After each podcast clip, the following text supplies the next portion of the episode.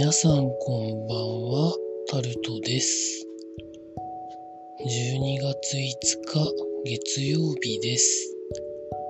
今週も始まりましたが、皆さんいかがお過ごしになってらっしゃいますでしょうか？今日も時事ネタからこれはと思うものに関して話していきます。今日この後24時から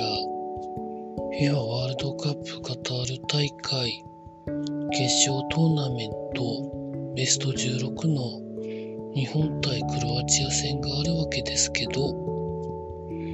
私自身は期待値ゼロで見ていきたいなと思っております。もちろんここを超えると超えないとでは見える景色は変わってくると思うんですけど期待値を高くしすぎてイライラするのが嫌なので期待値はゼロで見ていきたいと思います。続いて岸田首相が防衛費を今後の防衛装備品などの経費額を示す防衛力整備計画をめぐって来年度から5年間の総額について約43兆円とすると指示したということが記事になってるんですけどこういうのは日本独自で決めてるのか安全保障関連でアメリカとの見えない協議があるのかそこら辺についてちゃんと国会で議論してほしいなと思うんですけどなんか右から左に決まっちゃいそうで怖いですよね。続いて。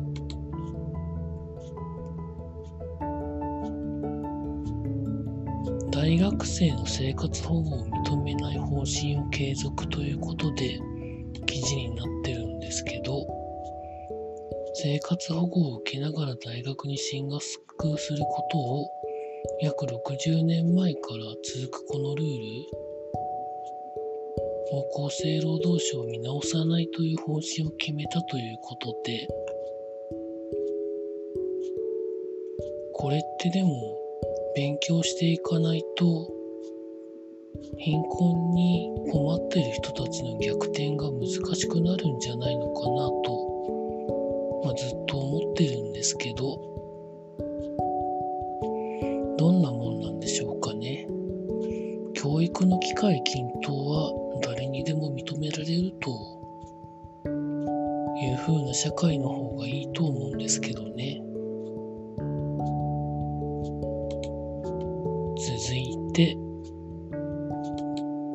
ハンセン病の養領所で人体実験的なことが行われてたんじゃないかということが記事になってます。熊本のハンセン病養領所に入っていた人が話している話として記事が上がってるんですけどハンセン病は根治治療が確立された後もなくならないまま今もあるというところがものすごく悪いことだなと思ってるんですけど詳しい内容を知りたい方は熊本日日新聞の記事で上がってるので興味のある方は調べて読んでみてください。続いて経済のところで。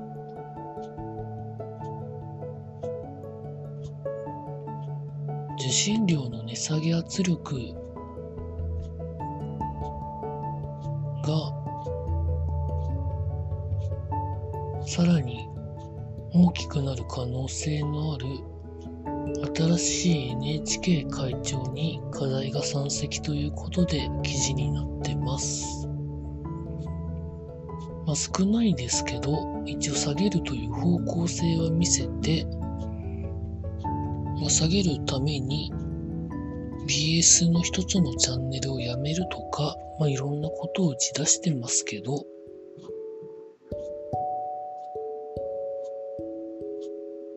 どうなるんですかね。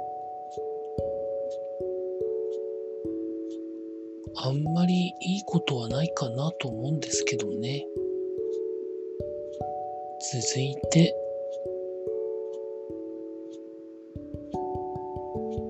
東京電力じゃなくって東北電力と東京ガスが出資した新しい新電力会社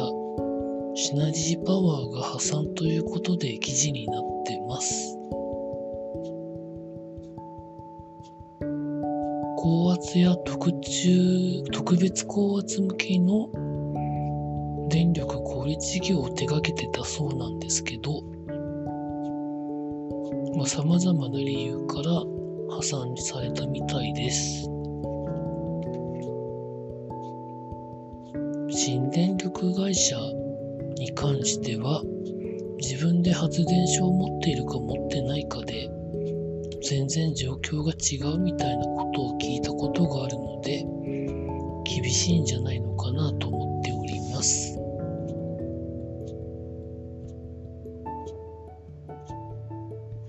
続いて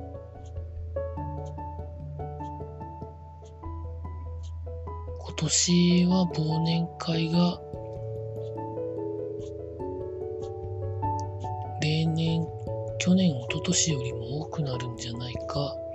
という予測があったものの少人数で二次会はなし予約そのものは増えているものの客数は増えないということが居酒屋業界で言われているということが記事になってます。まあ、直近第8波っぽいことになってるっていうことがまああるというところが一つの原因なんだとは思うんですけど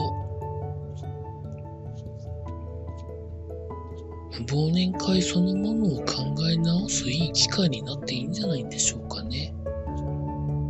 別にお酒飲まなくていいじゃないですか、昼間にやれば。と思ったりするところも私はあります。続いて、